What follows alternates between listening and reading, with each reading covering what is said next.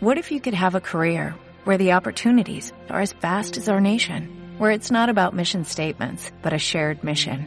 At U.S. Customs and Border Protection, we go beyond to protect more than borders, from ship to shore, air to ground, cities to local communities. CBP agents and officers are keeping people safe.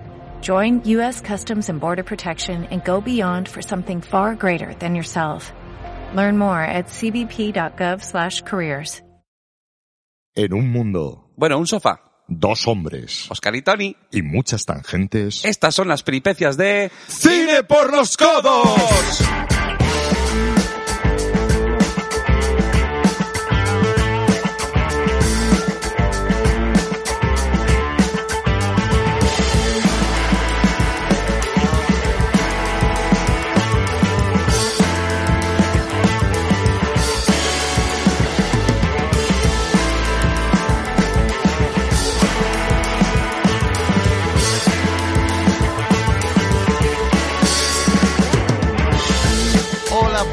Días, buenas tardes, buenas noches. Buenas cuarentenas. Y buenas, ¿cómo estás, Tony? Te veo, te veo. Hola, hola, y buenas madrugadas, queridos oyentes. Yo soy Oscar. Yo soy Tony. Y estamos aquí aislados en un día más en Cine por Cine los, por los codos. codos. Que hay, hay retardo. ¿Los qué? El Cine por los co- co- codos. Es que hay, hay retardo, tenemos retardo. Est- Estamos tele- telegrabando. Pensaba que ibas a llamarlo codos por los cojones. Hola, una- un abrazo, un abrazo por los codos. Eso. Un, un abrazo por los codos. Tire por la corona. Pues nada, eh, aquí estamos, eh, primer programa del año 3 de Cine por los Codos en aislamiento. Es que a los tres años cuando empieza, por eso la vacuna es tan importante, chicos. Que ahí estará es cuando los niños empiezan a pillar cosas, que empiezan a hacer amigos en el parvulito y hay que protegerse para no contagiar a los demás. Exacto, hay que, hay que estar a todo. Bueno, obviamente, como estaréis escuchando, eh, Tony está en su casa, o- obviamente, porque estamos haciendo el programa vía... En pijama y despeinado. y despeinado. Doy fe, doy fe. De hecho, estoy por hacer una foto de, de la pantalla y luego la subo. Mira, voy a hacer la foto de Tony en la pantalla. Hostia, es un poco Iron Man. Es un poco Iron Man. Ahora, ahora te la Será paso. para muy poco Iron Man. No, no, es, es rara porque es como el fondo ayuda mogollón también. La falta Eh. de luz. de- Ah, pongo luces, espera, que voy a poner luces. Hombre, hombre, hombre, espera. No será por luces. Ahora voy a hacer el antes y el después, hombre. Ahora, mira, mira. Oh, eh, qué bonito. Ahora parece un vídeo de Peter Gabriel. Steam? Eh, Pues sí, sí. está bajado el nivel de Peter Gabriel en los vídeos, ¿eh? Si parece esto eso... No, hombre, joder, o sea, es, es como muy colorista. Ahora, ahora te lo paso, ahora te lo paso vía, no sé, vía WhatsApp o algo.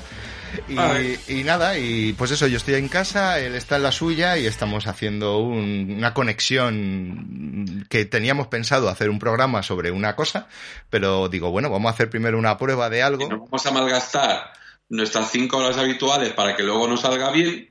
Es que cinco horas habituales con el sistema que nos hemos montado aquí de, de, de emisión No de es. emergencia. Sí, esto es, sí, esto es como en Shaun of the Dead cuando en las películas de zombies, cuando salen las cadenas sistema de emergencia, pues es, es esto. Sí, va- Solo que sí, sí. No, no, bastante más entretenido porque no tenemos carta de ajuste.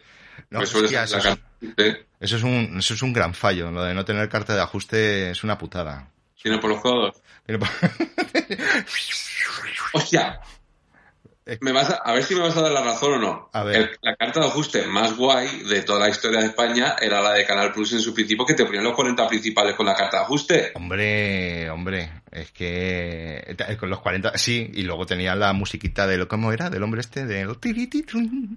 Sí, no, pero eso era cuando empezaba la emisión. Sí, bueno, sí, pero a veces se quedaba en bucle un rato. Se notaba que estaban ahí probando equipos. No, quedaba en bucle porque estaban poniendo la programación del día Ah, bueno, claro, también, es verdad. y luego y, y al principio también donde podías sintonizar en todas las provincias. Sí, porque amigos millennials, al principio de todo, cuando las televisiones eh, privadas llegaron a, a este país, pues eh, bueno, yo con las televisiones privadas creo que ya la programación era casi casi 24 horas, pero todavía se, se cortaba por las noches. En el caso del Plus, porque obviamente estaba en pruebas y además tenía la parte codificada.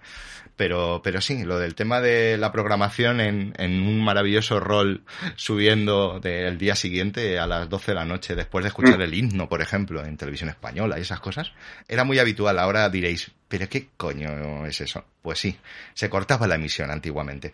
Y, y nada, estamos aquí viajando. No como ahora que te ponen 24 horas y 19 horas de mierda y las otras 5 son caca. Bueno, y ahora te diría que 24 horas lo mismo, concretamente, ¿no? El bichito, el bichito que está ahí haciendo de las suyas. Bueno, eh, nada, vamos a, vamos a hacer, como ya digo, un programa no muy largo, este no, porque es de prueba y, y, además por el tema de conexión y eso no sé cómo, cómo se va a oír, ya nos lo diréis en las redes sociales, que son, ¿cuáles, Tony? Cabrón. No, facebook.com barra no, eh, facebook.com barra cine por los codos, en Twitter, en Instagram, arroba cine por los codos, puedes mandarnos un email a cine por los codos arroba gmail.com, estamos en iVoox, estamos en iTunes, estamos en Spotify, estamos en Letterboxd, que he actualizado la lista con todas las películas que hemos ido comentando en cada episodio, eh, apenas estamos en YouTube, básicamente cine por, los codos. Todos. Has entrado con un poco de retardo. Porque, vamos con retardos. Esto no sé cómo va a quedar luego en cuanto a sincronización. Va a ser complicado esto. Pero Vamos con, el responsable que está en Irak.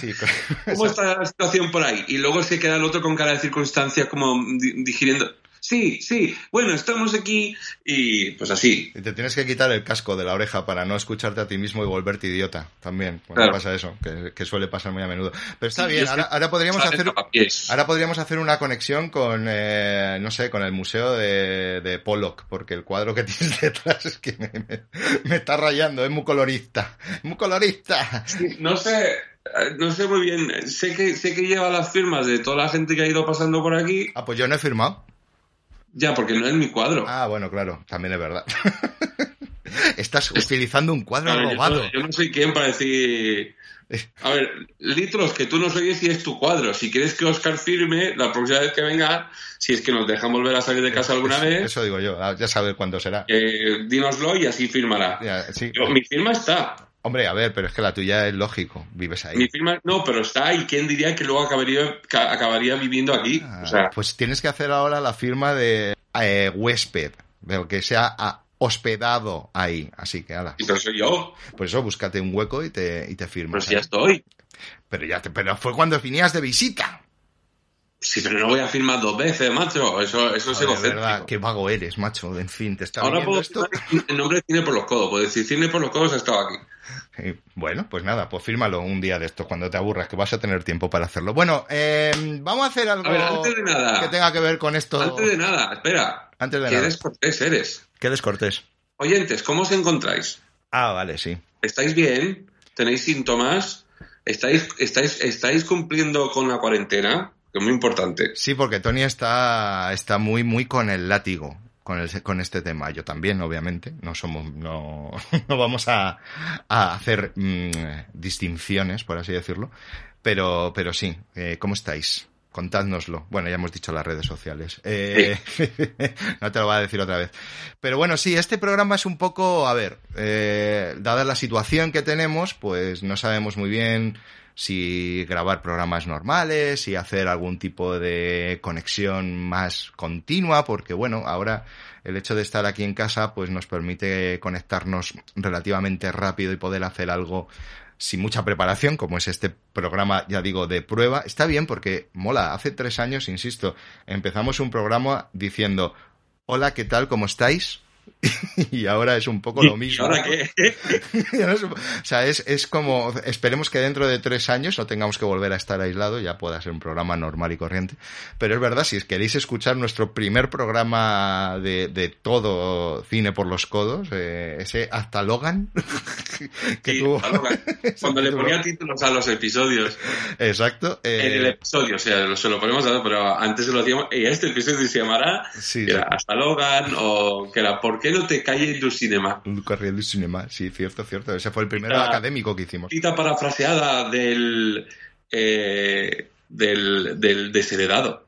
Ah, sí, sí, bueno, es que hay muchas noticias, no solamente de virus vive el hombre. Han escogido un momento así tranquilito de noticias para soltarlo también, ¿eh? También un momento que se va a diluir muy rápidamente porque lo que importante, entre comillas, es otra cosa, aunque eso también es bastante importante, manda cojones. Ahora, también, o sea, si buscas coronavirus también te saldrá esa noticia. porque Claro, son noticias de la corona, Claro.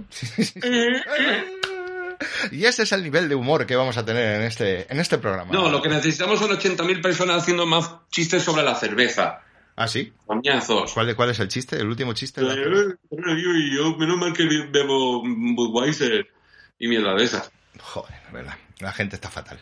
Pues nada, eso, que como decía, estamos intentando ver, pues, mmm, qué hacemos, si hacemos algún programilla de estos así de aquí te pillo, aquí te mato, conectándonos y enganchándonos, o mm, si ya, supongo que haremos uno ya más eh, en la línea, de hecho teníamos, como ya digo, teníamos uno preparado. preparado. Eh, eh, ¿Lo decimos? ¿De qué va? Sí. Sí, bueno, básicamente, pues dilo tú, que fue idea tuya. Sí, eh, pues básicamente el, el, género que hemos escogido es de películas de Tarantino que no son de Tarantino. Vamos, arriesgando, Ah. ya sabéis. Más o menos. O sea, eh, no, o sea, y, nos, y, nos, y creo que nos ceñimos principalmente a la época. A ver, que sí es verdad que a las los películas... 90, básicamente. Sí. Que donde, O sea, las donde cada dos semanas había una las película. Pero las de culto, o sea, las, las importantes, Tarantino no habría hecho estas últimas si no tuviese ahí su Reservoir Dogs, su Pulp Fiction y su Jackie Brown. Sobre todo las primeras dos. Y entonces estas son películas, pues claro, salieron miles de películas en esa época intentando pillar la esencia y entonces hemos cogido algunas de las más notables. Yo he visto alguna menos notable porque soy yo y si no, no soy persona. He visto alguna. Yo he visto, yo he visto alguna que no, que no sabía ni de su existencia. ¿Ah, ayer, ayer, vi una que no sabía ni de su existencia y que leí por ahí que tenía algo que ver y la vi y dije, bueno, no está mal. Se llama ¿Cuál? Thursday. Jueves. Ah, una de las que vi. Ah, sí. pues, Sí. Pues tú, pero la conocías. Sí, la, vi- la, tuvimos en el videoclub cuando trabajaba ahí. Es que yo creo que la peli esa. Y me hecho- flipaba y ahora la he visto y era como... ah, eh, sí, bueno. Pero bueno, sale es, es un poco Poliskova. Noche, pero en, en una casa. ¿Es? Es, es Joque Noche, pero el tío en su casa. Es como Joque Noche con cuarentena. Sí, sí, sí, sí. Para estar, estar, estar encerradito tranquilamente, sí, sí. Pero bueno. Pero bueno, si viene Paulina Poliskovia a mi casa... Eso, yo me- eso te iba a decir, que yo la tenía muy perdida desde su cuartada, Su o sea, vamos coartada. desde su debut. y No, ayer- su debut fue en Anna. bueno, mm, su, Su, su debut, los Kirkland por esa peli. mm, ¿de qué año era eso? Del 87, creo. Uf, Que no. hacía de modelo checoslovaca... Ah, Sally Kirkland, ¿eh? Sí, sí, sí. Ah, pues, eh, inmigrante en América y todo el rollo. pues otra que, otra que no he visto. Así que, nah. Yo tampoco. Pero bueno, no, esta no, no sé, es que iba a haber investigado, pero no me ha dado tiempo porque acabo de terminar de currar y estoy haciendo esto, con lo cual no he podido hacer mucho investigación para esto y aparte que el programa, como ya digo, vendrá, no es este. Eh, pero es que yo creo que esa peli ni se ha estrenado en España, ni siquiera llegó en vídeo. Y si ha llegado a vídeo, me lo... Sí llegó a vídeo, yo recuerdo haberla visto por ahí en algún sitio, pero vamos, tampoco que fuera un gran estreno en vídeo. No, además es curioso, porque una, una peli con actores relativamente conocidos, pero que en aquella época supongo que no los conocía ni Dios. Básicamente es Bueno, Thomas Jane. A ver, y, Aaron bueno, los dos... había hecho en, en Compañía de Hombres, que fue un éxito indie muy grande, Thomas Jane, que venía a hacer Boogie Nights, que creo que a lo mejor fue su primera cosa así Sí, grande, pero vamos, que fue justo antes de Deep Blue Sea, o sea que tampoco... sí. Y luego pues, Glenn Plummer, que salen unas cuantas aquí haciendo de el negro aleatorio. Sí, cuando, cuando no es cuando no es Don Cheadle, que también está Exacto. que también está en unas cuantas de las que hemos im- Eh, visto. Plummer, que es el, el conductor del coche en Speed, el, eh, el único que repite en Speed 2 junto a Sandra Bullock. Ah, pero, Eh, pero ya sí, pero ya sabemos que a Glenn Plummer lo mejor que ha hecho ha sido Showgirls. y, y Mickey- Michael Rekerke o Mickey Rourke. Mickey Rourke, ante, justo, justo entre operaciones, diría yo, porque está ahí un poco Y- que se le nota Sí, en la no, está oreja. casi, casi con la cara normal. Y James Legros y tal, y bueno. Pues nada, ala, si queréis, en el próximo programa que, a- que vamos a hacer sobre pelis que parecen de Tarantino, ya si hablamos de esta, que no sé si hablaremos, pues yo creo que hemos hablado ya. podéis aprovechar a verla y así sabréis de lo que de lo que hablamos, porque ya digo, es una peli como bastante Thursday. desconocida.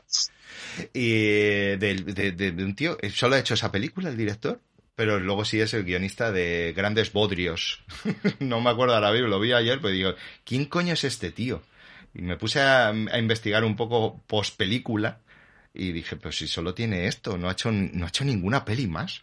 Es que, pero también la cosa en los 90 es que había cantidad de directores que hacían una película y, y nada más.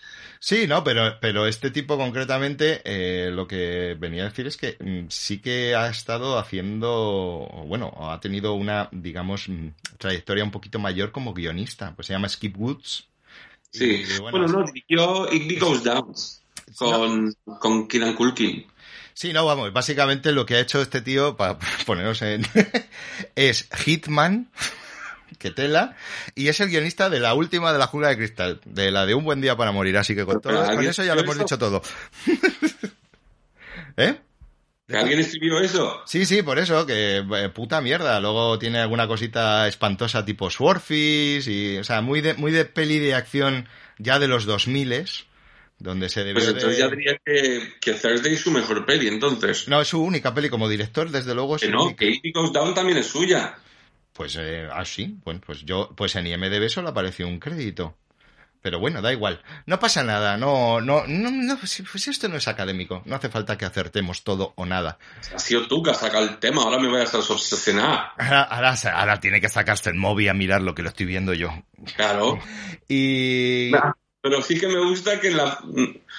Eh, o bien es mucha casualidad, o en el Wikipedia, en vez de Skip Bush, está la foto de Mickey Rourke.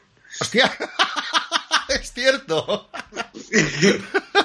Son idénticos.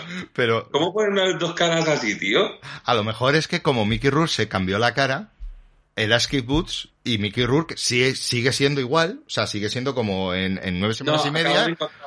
No, han puesto por algún motivo la foto de... Vete a saber por qué. Porque la única película que hizo y era la gran estrella de esa película en ese momento. Vale, pues lo de Igby lo, de lo retiro, me callo. No, tiene, no tiene ningún sentido, pero bueno. No, pero oye, estaría curioso, en el mundo este conspiranoico en el que vivimos, imagínate que Skip Woods se hubiera operado para parecerse a Mickey Rourke. Mickey Rourke se hubiera retirado y siga siendo exactamente igual, como digo, que en nueve semanas y media, y a quien estamos viendo ahora es Skip Woods haciendo de Mickey Rourke. Según Wikipedia. No creo, porque Skip Woods dice aquí que tiene 50 años, tiene que estar muy mal gastado. Bueno. Para. No sé, la, edad... Yo hace unos años conocí en una fiesta a un tío holandés que era idéntico, pero idéntico. Y los holandeses se, conservan bien, ¿eh? Pero este tío era idéntico a Tom Cruise en la era de Misión Imposible 2, mm. pero igual. Con el, mismo pelito. Sí, sí, oh. por eso digo esta en concreto. Y me quedé media, media fiesta mirando en plan, ¿pero es Tom Cruise? No es Tom Hostia, pero es, ¿qué coño hace aquí Tom Cruise? ¿No sería Scott Wolf? No, que no se parece. Este tío era idéntico. Y además luego fui y digo, bueno, digo, te lo habrán dicho mil veces, pero dice, ya, ya. Y además dice, ¿sabes cuál es la ironía? Es que odio a Tom Cruise. Y digo, tío, tienes, tienes la oportunidad, vete a robar un banco o algo así, que te pillen bien en la cámara y es que van a decir, ah, es que ha sido Tom Cruise. Bueno, oye, pues no es mala idea eso, ¿eh? Ahora que lo pienso. Es un poco como lo de Body o los Death Presidents, ¿no? Pero, pero de verdad. estilo Misión Imposible, que es poniéndote la cara de verdad. Cara a cara. Claro.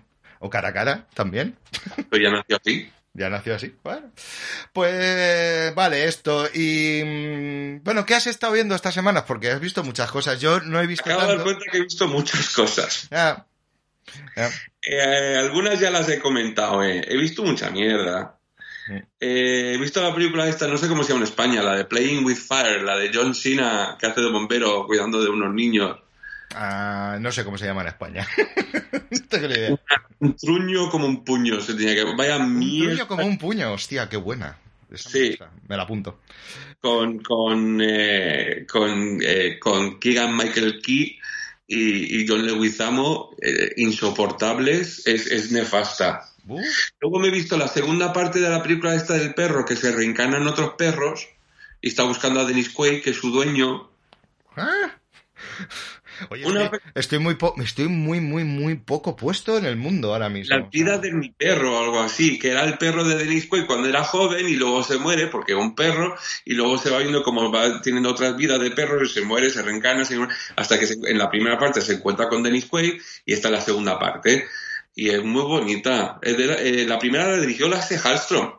Hostia. Le, va el rollo de los perros. Sí, es tierna. Entonces era tierna. Y, y, mi vida como un perro, que no tiene nada que ver con perro, pero, pero tal. Y esta la ha producido, pero es muy bonita. Eh, luego he visto Crown Big, que la mencioné también en Facebook, de, mm, con Thomas Jane.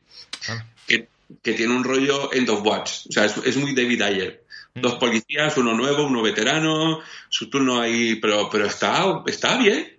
Mm. Crown Vic, que es la marca de los coches de policía en América. No, bueno, eh, bueno.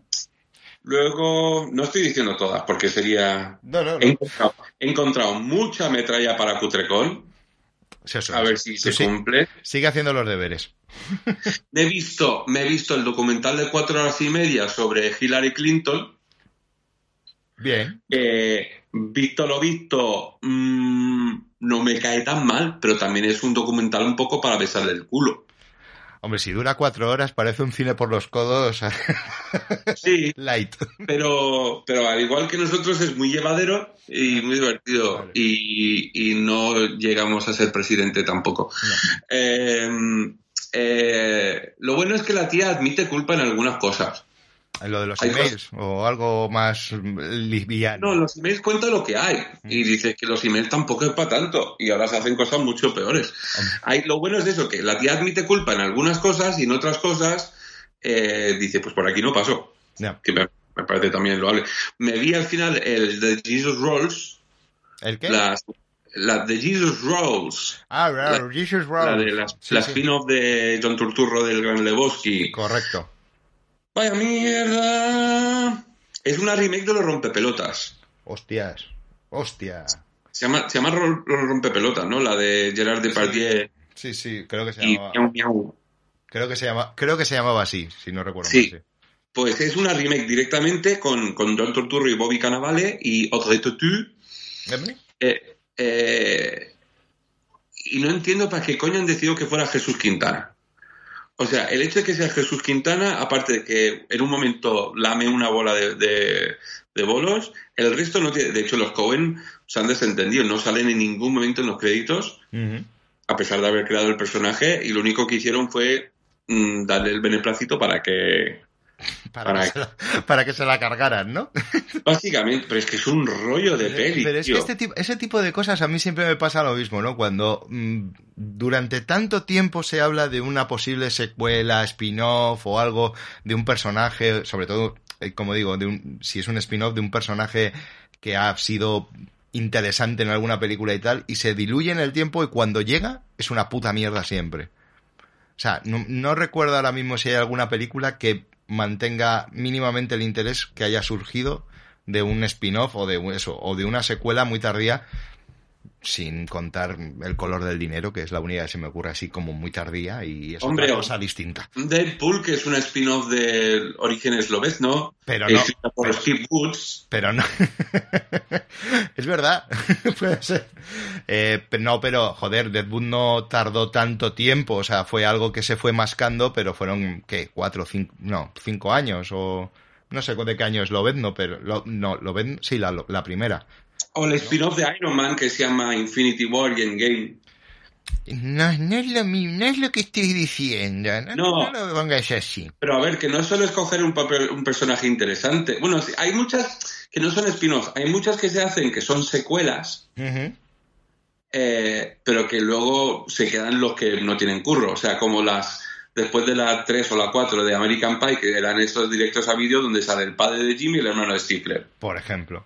Sí, bueno. El padre de Jim, vale, Eugene Levy mola, pero el, hermano de Stifler, eh, ¿quién coño decía? Uh, a ver qué le ha pasado al, hermano de Stifler, quiero seguir sus aventuras. El niño que hace los cinco segundos en la otra. No, no, no, eso, eso es alargar el chicle. No, no, no, yo ahora mismo, ¿sabes qué es eso? O, las secuelas de Death Race, que no está Jason Statham, pero está Danny Trejo, porque se apunta a un bombardeo y están todas, porque sí. Pero eso es. No, pero eso es. Incluso habiéndose muerto en Abiertos al Amanecer, que sale en la 2 y la 3, cuando ya ha muerto de todas formas, spoiler. También, sí, no, no, pero eso es, ya digo, eso es secuela que va saliendo. No, esto me refería a eso, a coger un personaje, sobre todo eso, como spin-off, que en serie obviamente lo hacen mucho, obviamente, pues me acuerdo de, por ejemplo, que era una mierda también Joey de Friends, o, sí. Frasier, que no estaba tan mal en comparación con, con Cheers, ¿no? Bueno, era otro rollo completamente, ¿no? Pero normalmente en cine... Coño, Aida. Aida, por decir un, claro, un producto patrio, por supuesto, pero eh, en cine normalmente es el típica, es la típica cosa que ha pasado pocas veces, creo, por eso te he preguntado, porque ahora mismo estoy improvisando, o sea, no, no tengo los datos, pero ha surgido. Y estaba pensando, digo, oye, a mí me suena que hay más pelis de, de, personajes, concretamente, ya no tanto secuela tardía, vuelvo a decir lo mismo, sino eh, personajes que estaban a lo mejor en una peli que nos viene un poco a colación también con el programa que tenemos pendiente de Tarantino, ¿no? Que hay un, de hecho hay un personaje que se mueve entre dos pelis, concretamente, de las que vamos a hablar. Eh, bueno, vamos a hablar de una, de la otra es Jackie Brown, obviamente, pero bueno. Nos entendemos. Exacto, ¿no? Pero eso, un personaje que por lo que sea. Tampoco es. Mm. Sí, pero. No, no, dime, dime, perdona. No, no, que digo que no es vamos a ver cómo sigue la vida de, este, de esta persona, porque le ves dos segundos. O sea, a mí el, ejemplo más claro que se me ocurre, y no lo he visto ni pienso verlo, es ese Darko. ¿Es? ¿Perdona? Ese Darko, ese ah, ese Darko. Samantha, Samantha Darko. No, no la he visto. Me negué también a verla. La hermana pequeña de Donnie Darko. Sí. Que ya no está bailando. Pues está por ahí haciendo fricada. Pero y además, ¿por qué esa secuela? ¿Por qué? Porque si, si Donnie Darko está bien como está, no hay que. ¿Por qué? Y es que luego, por lo que no la he visto, insisto, pero por todo el mundo que la ha visto, aparte de decir que es una puñetera mierda, obviamente, es que tampoco tiene nada que ver con lo que se plantea en Donnie Darko. Entonces, ¿por qué? Si, si tampoco fue un éxito comercial, ¿por qué, Samantha? No, pero fue un éxito de culto. Piensa que, piensa que estamos hablando de una película, además muy apta para esta época. Eh, estamos hablando de una película que, que un accidente tiene que ver y se estrenó en América el 11S. Sí, sí, sí.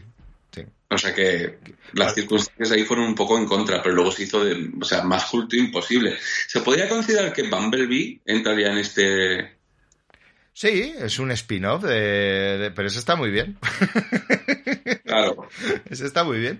No, pero, pero bueno, a ver, no, hombre, cuando... O la que se me ocurre a mí que es como spin-off y no es spin-off, que es, eh, bueno, en inglés es el Rey León uno y medio y aquí es el Rey León 3, Hakuna Matata, que es todo el Rey León con Timón y Pumba. Pero visto, pero visto desde el punto de vista de Timón y Pumba. Pero Estamos aquí en todo momento. Que es muy tarantiniano eso también, por lo menos igual que Jackie Brown. Esa película. Dentro de toda la mierda de secuelas de... O, bueno, tenemos todas estas de campanilla de Peter Pan. Pero, pero dentro del submundo de secuelas de mierda directos al vídeo de Disney, el Rey León 3, Hakuna Matata, es la hostia. Pues fíjate que... Es el Rosencrantz y Guildenstern está muerto de Hamlet. Eso es verdad, eso sí me lo, eso sí me lo dijeron, porque no la he visto. Eh, que era como. Pues míratela, tío, está muy bien. Claro, yo es que me acuerdo de, esa época, yo ya estaba mayor para ver mm, directos a vídeo de Disney, mm, ninguno y casi ninguno de Disney porque estaba en otras ligas, ¿no? Pero, pero sí es verdad que, que hay alguna de esas de que salieron a secuelas, de secuela, de secuela, que, que bueno, que les permitía jugar un poquito y esa me la han recomendado alguna vez por, por varios sitios. O sea que esa me la, me la apunto para, para algún día con los niños. Apunta. no. A ver, pues hablando de secuelas, de secuelas, de secuelas, me he visto una que está dirigida por uno de los directores que vamos a comentar en el, en el episodio de, Tarantino no Tarantino. Plan de escape 3. Plan de escape 3. Madre mía. Con Silvestre Stallone, Dave Bautista, 50 Cent y Devon Sawa. ¿Y, qué tal? ¿Bien? Mejor, mejor, que la, mejor, que, la 2, ¿no? La 2 es infumable. No era, no era difícil eso tampoco, ¿eh?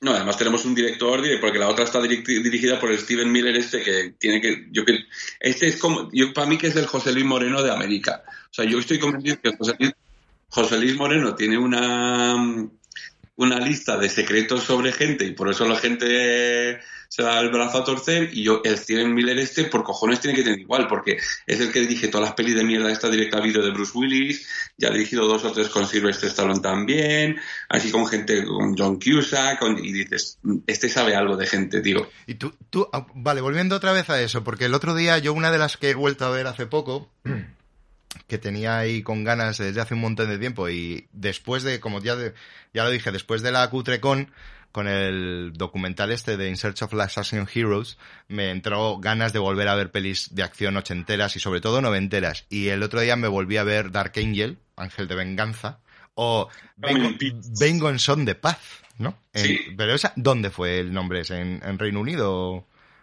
No, eso fue en América. En América se llama así Dark Angel en Europa. ahí se llaman I Come in Peace. En Gran Bretaña se cambió al Dark Angel. Ah, vale. Entonces tenemos el nombre, el nombre aquí. Pero claro, porque, porque el, o sea, el malo, que es Matthias Hughes, sí. Qué, buen, qué, majo el tío, por cierto, en el documental. Sí, cojonudo. Eh, siempre cuando mata a la gente siempre dice I come in peace, vengo, vengo en son de paz. Eso es como el I'll be back. Sí, sí, sí, es, es, el, es la frase recurrente. al final, el final que en inglés funciona mucho mejor que en español, porque le dice a Dolph Lundgren I come in peace y él dice you go in pieces. Y aquí lo traducen literalmente, que es vengo en son de paz, te vas en pedazos, mm. pero claro, ya no tiene el juego de palabras. Porque peace de paz y peace de pedazo. Has hecho el spoiler mm, de la peli, yo no oh, digo nada. No, pierde Dolph Lundgren. no, pero, eh, pero bueno, que eh, se me ha ido el santo al cielo de lo que iba a decir. ¿Estabas viendo esta película? Eh, sí, pero no sé exactamente a qué venía lo que, lo que iba a decir. se me ha ido completamente. A mí, a mí me hace gracia que el, el, el, secuaz, digamos, o el, el, socio de Dolph Lundgren es, le sigue soñando, Brian Benben. Sí, sí, sí. Que es mierdecilla y está casado con Madeline Stowe, hijo de puta. Eh, y, y hace poco vi una peli, o sea, tú estás viendo estas por, por la Cutrecon, pero yo obviamente voy más bajo, yo estoy cavando, cavando hondo por la Cutrecon y me he visto una noventera de acción nefasta que se llama eh, Alien Private Eye, uh. o sea, Alien Detective Privado, que es infumable. Pero es otro, high concept estupendo de alienígena con policía. No, pero es casi igual que es casi igual que Dark Angel. Pero me hace gracia que hay uno en esa película que su nombre es Hurhur. El actor se llama Hurhur. Y digo, Hurhur. Pues, eh, y pues en los Sims se despedía diciendo su nombre, ¿no? Casi. Hul Hul. Sí, Hul Hul. Pero digo, si se juntan Brian Benben y el Hul Hul, hacen dos versiones de Ben Ben, Ben, Ben, Ben Hur Ben, Ben Hur pues nada, no sé por qué saca lo de Dark Angel, porque no me acuerdo, así que vamos a seguir hablando. Pues gracias por sacarlo, así he hablado yo. Eh, no, es que, no, es que era para relacionarlo con algo que iba a decir, pero se me ha ido completamente santo al cielo, es que claro, no eh, lo que estoy. ¿Quieres decir tú algo que has visto o sigo yo? Porque a mí me queda un montón. Eh, claro, no, yo es que lo que te digo, yo tampoco he podido ver gran cosa. Estoy viendo The Witcher y bueno, no está mal. Es que no juego, yo paso. Me la, habían puesto también bastante peor, pero bueno, me quedan unos cuantos episodios y bueno. Me han dicho que ahora en la segunda temporada salía el Tormund, que se nos ha puesto malo de, coronavirus. Sí, creo que han fichado un par de. un par Y bueno, y Natalie Dormer me parece también. De, mm. Juego de Tronos. Han fichado, han visto, dice, bueno, el casting lo tenemos prácticamente hecho, pero vamos, desde luego, lo que sí que me he dado cuenta es de eh, eso que intentaron vendernos como que The Witcher iba a ser la nueva Juego de Tronos, ya pueden hacer, ya pueden hacer algo para, para que se le acerque, ni vamos, ni a la suela del zapato, madre mía de mi Yo creo que ya ha llegado a la altura, o sea, eh, ha pasado como perdidos, que la gente se ha mosqueado tanto con el final de ambos que lo recuerda como una serie mierda. No, no, no, al revés, yo, yo estoy... No, yo no. Justo lo contrario, que, que le queda mucho a The Witcher para acercarse mínimamente al nivel pues ya, no digo, ya no digo de calidad, que vale, sí, puede ser un poco más cutre en algún momento u otro, pero bueno, también el mundo es distinto y permite que sea un poco más cutre, habiendo más monstruos, ¿no? Sino a nivel guion, a nivel historia. Yo las novelas no las he leído, sí he jugado al videojuego, el videojuego me parece que está guay, pero es que no, tampoco tiene, como no empiecen a meter ahí rollos de palaciegos, de, de política y de historias, un poco lo que tenía Juego de Tronos, no le veo yo a The Witcher que tenga mucho futuro para no dejar de ser una serie de mediodía, o sea, de las que te pones mientras estás comiendo. Un domingo por la tarde. ¿Eh? Un domingo por la tarde. No, ni siquiera un domingo por la tarde. Yo, esto es otro concepto nuevo que introdujo, que es la serie de mediodía que es la serie que te ves mientras estás para comiendo. O para echarte la siesta, si puedes, porque yo si estás entre, entre diario, difícil. Y hago ya sábados y domingos, tienes que hacer los deberes del podcast, entonces no. Pero sí, es la típica serie esa que te pones eh, de fondo mientras estás comiendo o cuando te vas a echar la siesta. O sea, es un... No digo que, vaya, que llegue al término de Sena o Hércules, que no es tan cutre, creo yo, pero sí que podría ser perfectamente una serie que te puedes poner ahí mientras haces otras cosas tranquilamente. Aunque bueno, para esa es la mejor, eh, hasta la fecha para mí es Ash vs. Evil Death. Yo sigo sin haber empezado la temporada 2, me tendría que poner. Yo tengo pendiente la tercera. que tengo que ver la tercera. Me tengo, que poner porque la primera temporada me flipó. Porque claro, lo que pasa es que justo después de ver la primera temporada fue cuando tuve mi encontronazo con Bruce Campbell mm. y se me quitó un poco la gana. Pero la serie me parece la hostia. La serie, la, primera estaba bien, la segunda bueno y la tercera no sé. Pero la primera sí, pero porque yo creo que teníamos todos muchas ganas de Builder. Entonces también nos entró fácil. No, y también es una, es una serie de terror que cumple con las expectativas, o al menos siendo una serie de Evil Dead te da todo lo que tú quieres. Y, yo diría que más, porque tiene gore, tiene risas, pero tiene momentos para mí de terror de verdad, o sea, no de, miedo que las, las pelis para mí no lo tuvieron. No, sí, sí, sí. No, está, está, creo que el creo... con Mimi Rogers me pareció muy fuerte. La escena de con los padres, sí. Sí, Esa, esa está muy bien. No, no, pero porque creo que tiene un equilibrio bastante bueno entre eso, ¿no? Entre gore divertido y, locura Sam Raimi. Y algunos momentos de terror, pero bueno, eso también lo hacen, no sé qué, no, no recuerdo si, si, si había algún director más importante metido en, en, ella. Sé que Raimi dirigió el primero, me parece, ¿no? El piloto. No, dirigió... O ha dirigido un par creo que dirijo un par. Y luego, pues, como siempre, el, que era el ayudante de Hércules, el amigo de Hércules, que ahora dirige todo esto. Ahora dirige cosas, sí. Pues no, pero me está guay por eso, porque yo creo que tenía un equilibrio bastante, bastante chulo entre divertimento y terror que no suelen tener este tipo de, de, series, que o se van al terror o se van al divertimento y no, y no se quedan ahí en medio, pero bueno. Me encanta lo que leí el otro día, que decía, llevamos 10 temporadas de Walking Dead y aún no se ha visto a nadie intentar limpiarse el culo. claro, porque, a ver, Vale, venga, vamos a meternos con el tema del apocalipsis, que, que está bien. Eh, claro, Claro, por eso cuando pasó lo que pasó aquí, todo el mundo fue por papel higiénico, porque la referencia global y, digamos mainstream era The Walking Dead. Y dijeron, pues no, ahí no, ahí nadie se limpia culo. ¿Por qué será? Vamos a comprar papel higiénico. A porrillos. Bueno, habrás leído el artículo psicológico que explica el por qué. Eh, no, no, no, no, es que no, estoy intentando leer lo menos que puedo. Bueno, sí, estoy no, porque por, Lo visto, pero por lo visto nos da confort, como está fuera de nuestro control, eso es algo que nos da control. Ah, bueno, sí. Pues en resumen, el artículo era largo, pero en resumen era eso. Pues sí, lo que buscaban es control porque no compran preservativos. Porque caducan. yo, me pregunto, o sea, yo porque mi compi es, tío y somos heteros, pero yo me pregunto cuántos pisos habrá hay con compis hombre-mujer o hombre-hombre o mujer-mujer en el caso de, ser los homosexuales o bisexuales o otros sexuales, que llega un momento, ¿cuántos días hará falta para que digan, venga, vamos? ya por aburrimiento. Venga, pues no lo sé. No lo sé, supongo que saldrá una estadística cuando todo esto pase. Sí, otro, amigo, No, no digo que está claro que seguramente habrá un baby boom. Sí, un amigo ha dicho que quiere montar un negocio para Navidades que es de artículos de bebé. Sí, está, está, está bien. Está bien. Lo único que yo recomendaría esperar un poquito a ponerse al tema para saber cómo estamos para esa época, porque, bueno. Yo creo que lo podemos dar por sentado. Pues decías, es que, es que es eso, o sea, no estoy leyendo mucho porque no es que sea una persona hipocondríaca y esas cosas, ¿no? Pero, pero sí es verdad que prefiero, no digo no estar informado, pero sí por lo menos no, no estar sobreinformado. Pero sí. pero sí estoy leyendo algo que me vais a, me, me, me va, bueno, tú no sé si lo has leído, pero me voy a matar a mí mismo porque creo que es un libro que tenía que haber leído hace 20 años, por lo menos, y he empezado a leerlo ahora y es de coña. Te lo voy a enseñar. Lo tengo aquí. Así se hacen las películas de Sidney Lumet. Exacto.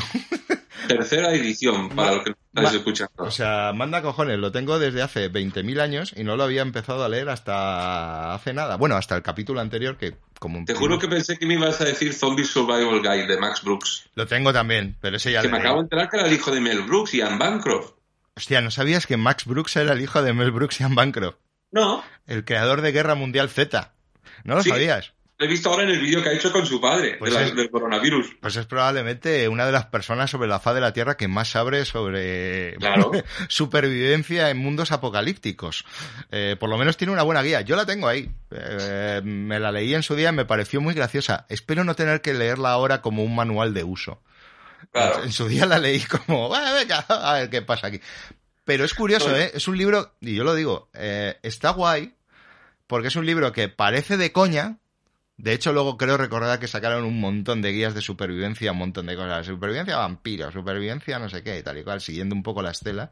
Y la guía de supervivencia zombie está francamente bien pensada desde un punto de vista, eso, de, de organización, de logística, de preparación. Un poco sáltate las reglas de Zombieland, que también vienen un poco de ahí, yo creo que son inspiración directa del libro de Max Brooks, todo eso, pero, eh, pero está muy bien, sobre todo eso, porque hay ciertas recomendaciones que me parecen francamente interesantes desde un punto de vista social, o sociológico, o organizativo, ya digo, y no tanto como para hacer un chiste o hacer una guía de que te puedas tomar a broma. No, no, creo que está bastante bien. de hecho, eh, Guerra Mundial Z, el libro, el, para mí lo que, lo grande que tiene es precisamente eso, cómo está dividido el libro para darte la visión global, que obviamente la película nada de nada, ni, ni, parecido, y pero que está francamente bien. O sea, eh, lo que pasa es que son lecturas que no son aconsejables ahora. Yo creo. No, o sea, esta gente que ahora está viendo contagio y está viendo todo esto. Sí, yo era de esos al principio, pero. Yo no lo entiendo, sinceramente. A ver, que cada loco con su tema, pero a mí ahora mismo eso no me divierte. O sea, por ejemplo, em, yo que obviamente ya he hablado de mis temas mentales y tal en los últimos episodios, por ejemplo, ver una película que trata ese tema sí porque me parece interesante para ver hasta qué punto puede añadir a la gente o ayudar a la gente a entenderlo más y tal, pero esto no, no depende de nosotros entenderlo. Mm. Y parece que mucha gente que se está pasando por el forro, o sea, esta gente que ha estado saliendo de casa cuando no se puede salir de casa me está sacando de quicio. Porque yo eh, estamos grabando un martes y aunque, aunque todo esto empezó en serio el viernes. Oficialmente el viernes, pero, pero, pero el, digamos, el confinamiento desde el sábado. Sí, pero es que yo llevo encerrado desde el martes porque lo veía venir. Y, y, eh, hay que decir que hay gente que, en su defensa, antes de que empieces, no se ha podido quedar aunque lo hubiera querido. Totalmente. Y hoy, por ejemplo, sí, sí, sí, sí. Y hoy que he ido a comprar, eh, o sea, le dado muchísimas gracias a, los cajeros, a la desreunidad y tal, porque, porque están haciendo una, un sacrificio por nosotros y, eso se agradece. Pero yo no, yo estoy hablando, por ejemplo, el otro día que fui a la farmacia y, había gente eh, tomándose birras en, en, unos bancos en la calle, en plan botellón, y además abiertamente diciendo, pero como hace buen día, el virus hoy no hay. Y es como, pero en serio, no de coña. Y es como, mira, iros a la mierda. Eso es como la imbécil esa que decía que bebiendo agua a 27 grados matabas el virus, ¿no? Sí, los cojones. Eh, y entonces yo hace unos años me acuerdo que hice un test de estos en Facebook de mierda, que, ¿sabes? ¿Quién serías tú? No sé, o sea, por ejemplo, uno que dice era, ¿quién eras en, en tu vida anterior? Y me dice Kurt Cobain. Pues si Kurt Cobain murió cuando yo tenía 17 años, ¿qué coño iba a ser yo Kurt Cobain en la vida anterior? Pero me decía, ¿qué persona... Es que está hecho para gente más joven, Tony. Claro. Eh, pero esta, la, la, que dice era, ¿qué personaje serías tú en una, en una película de apocalipsis zombie o algo así? Y me dice que yo sería el mejor amigo del héroe que llega justo hasta el final y luego tiene la muerte heroica para salvar al héroe y su novia y todo esto. Pero me he dado cuenta, pero, como pero, no pero vamos a ver, o sea, eh, básicamente eso es no de Death, amigo. O sea, yo soy Ed, ¿no? Yo soy... O vaya mierda. Yo te lo he dicho muchas no, él no, él no, pero él no, porque él la caga. Él, él también ah, parte es porque la caga. No, pero me he dado cuenta esta semana con todo lo que ha pasado que yo soy Woody Harrelson en el 2012, que es el como ah, que sí. tened, cuidado, tened cuidado, tened cuidado. Y digo aquí, voy a poner la mano en el fuego. Estoy convencido de que lo voy a pillar. Mm. Estoy convencido de que lo voy a pillar. No, sea, no seas agorero, hombre. Pero voy a cogerme, ya que mi farmacéutico ha tenido la bondad, que he ido a la farmacia y digo, a ver, supongo que no tenéis no tenéis desinfectante. Y dice, pues mira que nos hemos acordado de que somos farmacéuticos y lo sabemos hacer nosotros y lo hemos hecho. Así que voy a poner un poco. ¿Ves? Es lo que pasa, que es que tú ahora mismo eres capaz de hacer muchas cosas, pero estás bloqueado. Y los farmacéuticos también estarán bloqueados. No se dan cuenta que tienen una botica que pueden hacer cositas ahí. No es todo venderte medicamentos. Hostia, qué fuerte está esto, cómo apesta. ¿Lo hueles? Pues ya sabes, si, si la cosa va mal, te lo empiezas a beber, que eso te pone fino. No, que. Joder, con lo pegajoso que me das las manos, no quiero imaginarme las tripas. Oye, que estás hablando conmigo, ¿eh? A ver qué estás haciendo. Que te estoy viendo en vídeo, pero solo te veo la cara. ah, vale, vale. Bueno, bueno. Estoy enseñando las manos a la cámara, que están libres. Eh, otra, otra que he visto que es muy bonita. Venga. Eh, la secuela de Solo. Es decir, la, siguiente que hizo Ron Howard. El documental de Pavarotti. pues eh, entonces es la peli de Jabal Hat. Pero si es la secuela de solo con semejante individuo, o solo me queda un personaje. Respecto a Pavarotti. Hablábamos de spin-offs y mira, ha salido otro. Está muy bien la peli, ¿eh? Recomiendo que veáis la película de Pavarotti y Ron Howard. Sí es verdad que sale un poco demasiado para mi gusto Plácido Domingo, pero... Em, pero es lo que hay ahora. Es lo que hay. Eh, pero, pero ya no solo para ver la carrera de este tío, que realmente viendo el documental, si no eres fan de la ópera, entiendes el punto hasta el cual el tío es la hostia. Quizás un poco demasiado vividor, sí, pero la hostia. Pero Mm, entiendo mucho más de la ópera que antes, de la ópera como género, gracias a este documental. Y, no, te lo explican de manera didáctica, simplemente entendiendo cada uno hablando de sus pasiones y explicando el, por el por qué aman la ópera y, por qué era tan grande Pavarotti, eh, empiezas a entender muchas cosas del género. Me parece una película muy educativa. Y tengo una apreciación por el arte que no tenía antes. Eso está bien, que te cree también un poquito de, de despierte un poco el interés por algo, está bien. No sé. ¿Tú quieres meter alguna ya o sigo yo? Yo, si es que, a ver, si es que yo quiero, no, no es que quiera meter o no meter, es que no he visto prácticamente nada. A ver, he visto la tercera temporada de, de Marvelous Miss Maisel, pero no sé si tú la has visto, entonces tampoco voy a poner a hablar de ella, pues está muy bien, como toda la, como las dos anteriores, y con ganas de más. Pero sí, pero, sí que leí el otro día que no sé si era para la, la segunda o la tercera temporada, que, hicieron una campaña donde muchos sitios bajaban sus precios a los precios de la época de Mrs. Maisel durante un día. Ah, mira, qué chulo. Y, entre, y todo genial, menos que cogieron una gasolinera al azar de Estados Unidos que bajaba los precios de gasolina a 5 céntimos el galón y se ve que se dio un atasco en la, en, la autopista que colapsó la ciudad. Hombre, es lo, que es lo que tiene. Si haces esas cosas, pues aprovechas, ¿no? claro, corre la voz y para todos para allá, pero ya, pero ya no solo con el coche, con bidones, con tanques, con voy a comprar, o sea, como si fuera papel de váter, tío. Ahora mismo, eh, bueno, ahora lo que pasará seguramente será justo al revés, que empezarán a subir los precios, pero bueno, eso lo tengo ya más, más que asumido, que seguro que en un, vamos, como esto siga así, en unas semanas nos veremos una, una subida de precios a, a todo que lo vamos a flipar. Pero bueno, ahí estaremos aguantándole. Vale, otra cosa que he visto, que no está mal. Y además, no sé si la has visto y como sé que te gustó la, la anterior que hizo, bueno, una de las anteriores que hizo, que la tenemos ahí pendiente, de hecho me parece que para un cine rescate. Esta también está bastante bien, que es El lado siniestro de la luna.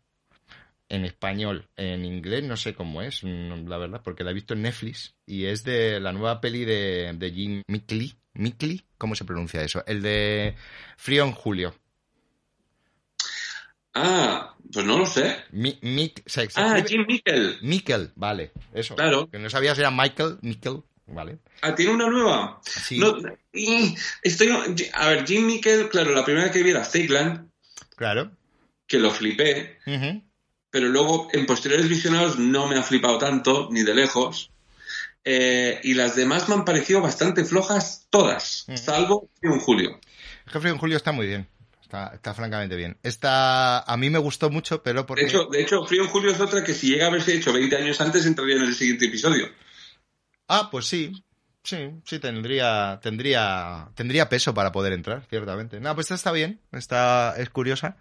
Un caso también, un policíaco, un poco de libro, pero con una mezcla de fantástico, de la que no voy a hablar porque si hablo mm, hago spoiler y, y no está mal. Y la peli está entretenida, sobre todo si te gustan este tipo de pelis. No sé si la gente ya obviamente o sea, como no he leído la sinopsis y información por ahí, no sé si la han destripado o no, pero sí estaría bien que la empezaras a ver como eso, una peli de policíaco, más o menos, y luego digas, anda, mira, si va de esto también. que está... Iban a un bar a comprar donuts. No, pero como, pista, como pista diré que es un 23% mejor que cualquier película normal. Vale. Los que más o menos sepan de qué va el, asunto, pues ya a lo mejor se pueden hacer una, idea. Pero no quiero el dejar. Título yo creo que ya. Sí, pero es el lado siniestro de la luna, que tampoco mm, define mucho. Solamente eso. y está bien. Eh, bueno, esta sí que es de domingo por la tarde. Y, no sé, es que no he visto, no he visto más. A ver si. Pues sigo, pues sigo yo. He visto Gloria Bell, que es la nueva de eh, Sebastián Leilo, de Una Mujer Fantástica. Ah, vale. Que es una remake de su de una película que él ya hizo, pero es una remake americana con Julianne Moore. Ah, mira. Que hace de divorciada cincuentona, de que, que es, es, muy extraño porque, porque es una cosa que aquí en España hay, en Escocia hay, en Colombia, por lo visto, también hay, pero en América no hay, que son estas discotecas de viejetes. Pero ella va a estos que se han inventado, que hay una subcultura de discoteca de viejetes en América, que ahí no se puede, porque no, no entendéis que a los 30 ya estáis casados en América, que es la ley. Yo en Tinder, en América, arraso. Tiene más de 30, está soltero, a por él. A por él. Es un partidazo. Bueno. No, tengo guantes y desinfectante de manos. Ahora, ahora sí, ahora sí eres un par ¿Cuántos, ¿Cuántos rollos de papel higiénico tienes? Ese es tu el nivel ahora mismo importante, de riqueza. Tengo suficientes. Suficientes. Que no necesitas más. Que no necesitamos más. Así que nada. Y... Eh, entonces eso, que se va a estos bares de cincuentones y conoce a, a John Turturro, Hostia, has tenido doble ración de turturro esta semana. he tenido tu, tu, tu más turturro. Tuturrotis, tuturrotis. Eh, que digo yo, y, ya, bueno, acaba con él y tal. Bueno, no acaba, no te voy a decir por de que se conocen y tal. Pero digo, si eres Julian Moore, tío, puedes apuntar un poquito más alto que John Turturro. Mm. Porque está genial en la privada. Además de que es súper buena tía, está preciosa. A ver, por belleza, no sé, no, no sé muy bien cómo coger esto, pero eh, pues John Turturro es un tipo muy majo. Pero ya Julian Moore. Ya, bueno, pero oye, no es todo el físico, Tony. Pero de hecho que además es muy maja. No, pero, pero él, no sé qué me dice, aspirar a algo mejor que John Turturro. Digo, pues pero es que tampoco es tan majo en la peli, es un coñazo de tío. No sé. Bueno, hay gente, hay gente muy rara, Tony. Hay gente muy rara. No, no, no, no, nos metamos con esto. Por cierto, ya me he acordado de lo que quería relacionar el tema de, haber sacado de Archangel. Me ha costado, ¿eh? Me ha costado un rato largo, ¿eh? Si hay alguien que todavía sigue con nosotros, sabrá de qué viene esto. Como te, estábamos hablando de estas películas de ahora de acción que salen directamente a vídeo, de los directores que hacen las pelis ahora de Bruce Willis y de esta gente, ¿no? En comparación al cine de los 90 y de los 80, de, de ese cine de acción que nos gusta y que disfrutamos, aunque sea malo, tipo, pues eso también. Bueno, de hecho creo que es del mismo, la de El frío como el acero, la de. Brian Bosworth. La de Brian Bosworth, creo que es de también del, guionista de. Sí, de Craig Baxley. De, o sea, es de, empezó como el, de el, jefe de especialistas en el equipo A.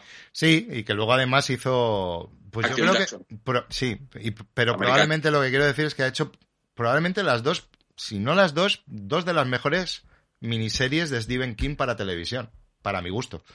Que son Rose Red, aunque no deja de ser un plagio de Hill House, pero vale y La tormenta del siglo, que estaba guay también. A mí me gustó mucho esa, esa miniserie. Eh, a lo que iba es, ¿tú crees que ahora que estamos poniendo a parir a todos esos directores de mierdas directas a vídeo que salen, dentro de 20 años habrá dos imbéciles como nosotros diciendo que buenas eran esas películas? como decimos nosotros lo mismo ahora de las pelis esas de los 90. No, Vale, pues, ah, pues entonces me has dado mucho juego. Me ha costado media hora acordarme de qué coño quería decir. No, te explicaré por qué.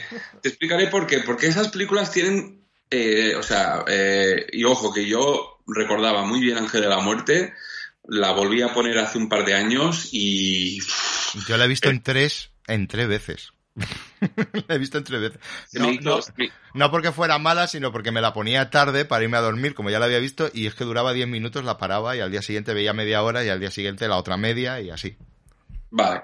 Pero que digo que, o sea, incluso yo, por ejemplo, ya de pequeño, porque creo que estas películas salieron cuando yo tenía 13, 14, 15 años, y, por ejemplo, si vamos a hablar explícitamente de Dolph Lundgren, yo no disfruté en su día de Punisher, no disfruté de Escorpión Rojo, ni siquiera disfruté de una que mucha gente ama, y es de un director que sabe lo que hace, que es eh, eh, Pequeño Tokio Ataque Frontal. A mí esa sí me gusta. Esa sí me gustó. Pero de hecho sí que, me, sí que me he propuesto, porque la he encontrado en YouTube, una película suya que era Extrema Justicia, con Lou Diamond Phillips y Scott Glenn, de, poli, de, una unidad de policía extrema, que se saltan las normas y tal. Que la, recuerdo que la vi, no recuerdo qué opiné de ella. Pero dentro de todas estas películas, Ángel de la Muerte era la, para mí era la buena, era la que disfruté realmente viendo. Me, me lo pasé muy bien con esa peli. Sí. Y, y cuando la volví a ver hace poco era como, uff o sea, no vaya mierda, pero... Mm. Tiene muchos problemas de ritmo, creo yo.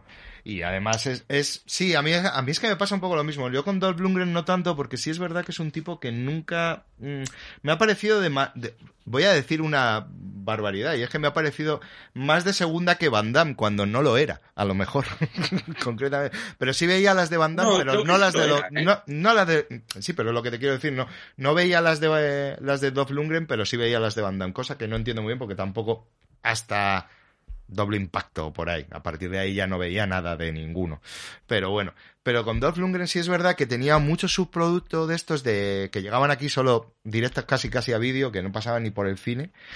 Que esos nunca los vi. O sea, yo siempre vi lo de Dolph Lundgren las cosas que más o menos o bien pasaron por el cine o bien tuvieron un estreno. Hasta vi Red Scorpion, que es una puta mierda absoluta. No entiendo muy bien por qué, porque tampoco me apetecía ver una peli de Rambo con un ruso. O sea, no, tampoco es que fuera buscando ese rollo, pero yo creo que es la típica que me vendieron en videoclub. Me la vendieron con póster y póster y recordvisión ahí a tope, a tope, a tope todo el rato y al final acabé cogiéndola. Y es una mierda, obviamente. Pero es eso, no sé, yo lo pensaba el otro día con, con eso, con todas estas películas que yo no he visto ninguna, básicamente, porque yo no las veo, las nuevas, salvo a lo mejor alguna, pues eso, de Scott o de alguno de estos, que sí que me parece que están bien y que ya lo hemos hablado alguna vez que son probablemente lo único que queda de, de, aquel cine de los 90, ¿no? De acción, sobre todo, de 80s y 90s. Pero claro, con todas estas pelis siempre cae el hecho de decir, y sí, a lo mejor eso, dentro de 20 años, los chavales de 13, 14 años que a lo mejor las puedan estar viendo, cosa que dudo porque creo que están haciendo otras cosas los chavales de esa edad, puedan reivindicarlas como reivindicamos nosotros, películas que, eh, hay que decirlo, eran malas porque eran malas, como las de las que estamos hablando. Y por eso el otro día viendo Dark Angel se me, se me cruzó el cable. Te, explico, te explico por qué creo que no. Puedo equivocarme, obviamente. Eh, lo que venía a decir es que estas películas, a pesar de ser, mmm, sí, malillas o, o, simples o como quieras llamarlas, tenían un cierto encanto, tenían una cierta personalidad algunas, las, las rescatables, ¿vale? estoy de acuerdo. Y además, y además, recordemos que se grababan en cine, muchas de las de ahora se graban en digital, mm. que pierden esa esencia. Eh, cuando todas estas de, de, de, las de Bruce Willis y todas estas, no es que sean, o sea, además de ser malas, es que son aburridas. Ya. Es que son pelis muy aburridas. Pero eso es a lo que me refiero. Son aburridas para alguien como tú para, y para mí, que, es, que tenemos un bagaje, que tenemos unos años. A lo mejor esto lo coge un chaval de esos 13 años, que vuelvo a decir lo mismo, 14, que teníamos cuando yo vi Dark Angel, por ejemplo, y a lo mejor lo flipa. No, porque la sociedad de ahora precisamente tiene más estímulos que nosotros y hace falta más para impresionarles. Necesitan algo más para engancharles de enseguida. Piensa que son personas que con un vídeo de 10 minutos de YouTube ya dicen, ¡buf! Paso. Sí, y lo quitan sí. por el parte largo. Entonces necesitan más caña. Entonces, por ejemplo, casi podía entrar de, de refilón las de Scott Atkins y Michael J. White y tal, y, sí. o pero, pero, pero ya creo que más, eh, si algo tiene que seguir destacando son las películas tipo, ya no te digo las de Wise porque ya ha sacado unos cuantos, unos cuantos truños, o sea, se ve que claramente la saga de The Raid es un punto y aparte. Sí, pero es también un punto y aparte, eh, también es una película de acción muy distinta a, a, otras cosas, ¿vale? Que creo que, creo que tiene otro, otros intereses. O sea, es, es una, son películas muy coreografiadas, son películas donde la acción es, está muy bien planificada, ¿no? Casi todas las películas de acción ahora yo creo que está la acción muy planificada, quizá demasiado, y eso es lo que hace también que sean un poco artificiosas. Porque The Raid está guay porque lo que hacen es, mara, es, es brutal, o sea, es casi casi un, un ¿cómo es el teatro este de de es, el teatro es teatro chino, ¿no? Este de, de movimiento de ballet con No me acuerdo el, el, nombre que tiene. no, Kabuki. ¿ves? Estoy buscando bueno, no sé. Eh, pero bueno, ese, ese rollo que tiene una faceta artística mucho más interesante a la hora de eso, ¿no? De poner en imagen algo verdaderamente flipante a nivel coreografía, ¿no? Cuando las películas de acción también que nos gustaban, en, como digo, en los 90 y por ahí, eran películas donde la acción era muy poco coreografiada, salvo las que venían obviamente de, ya de rollo Hong Kong, John Woo y ese tipo de, pelis, pero las americanas realmente eran acción con metralletas, básicamente, y poco más, y, y, y sin embargo eso, no sé, ese cine de ahora de acción que, insisto, no se puede comparar con The Raid porque The Raid es otra cosa. O sea, yo sí es cine de acción, pero creo que está a otro nivel y creo que está también a otra, a otra intención más allá de la de entretener, que lo consigue de sobra, porque hay puesto ahí un, no sé, yo, yo creo que en The Raid hay volcado un, un, interés artístico, un interés dramático distinto del de hacer una película de acción al uso para consumo rápido en Netflix o en cualquier plataforma. Es que, es que, es que queda clarísimo, eh, habiendo visto las otras películas de Iko Uwais y aún no he visto Wu Assassins en Netflix, la serie, o sea que no puedo opinar.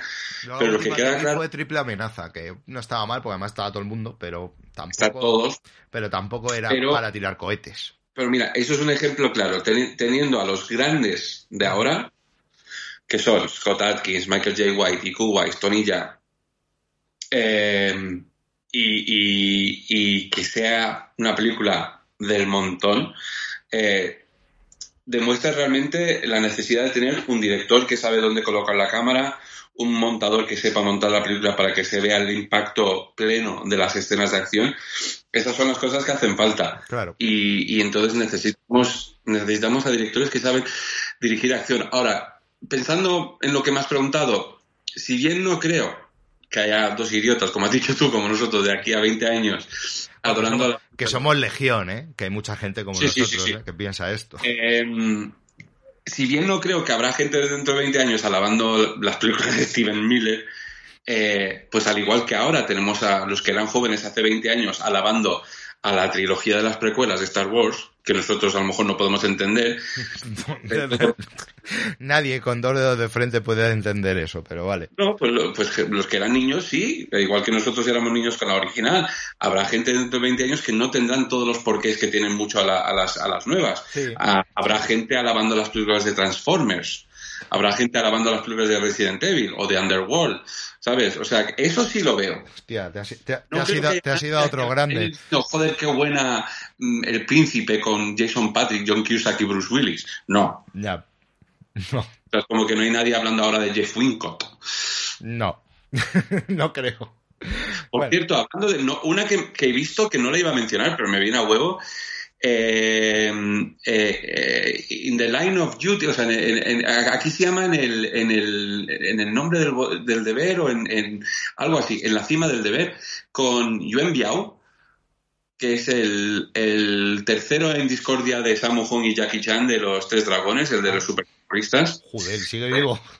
Sí, sí, ¿por qué no iba a seguir? Si, el gordo está así vivo, no, estaba, no va a lo que pasa. Si no es que esa gente él ha tenido la desgracia de no tener eh, la carrera que han tenido Samu Hong y sobre todo Jackie Chan. Pero es igualmente válido. es él, los tres. Y, él y Cynthia Rothrock, que es una oh. tía que a nivel, mm, peleadora, y no me parece tan mala actriz, lo que pasa es que sus pelis suelen ser un puto truño, pero la tía como héroe de arte marcial o como heroína de artes marciales es la, la hostia. hostia. La hostia. Y los dos juntos es fuego. En la película está en YouTube, está entera. Eh, creo que se llama en el nombre del deber. ¿De qué año o, no, o del 89. Es que a mí me suena. Eh, además, es en, su día, en videoclub.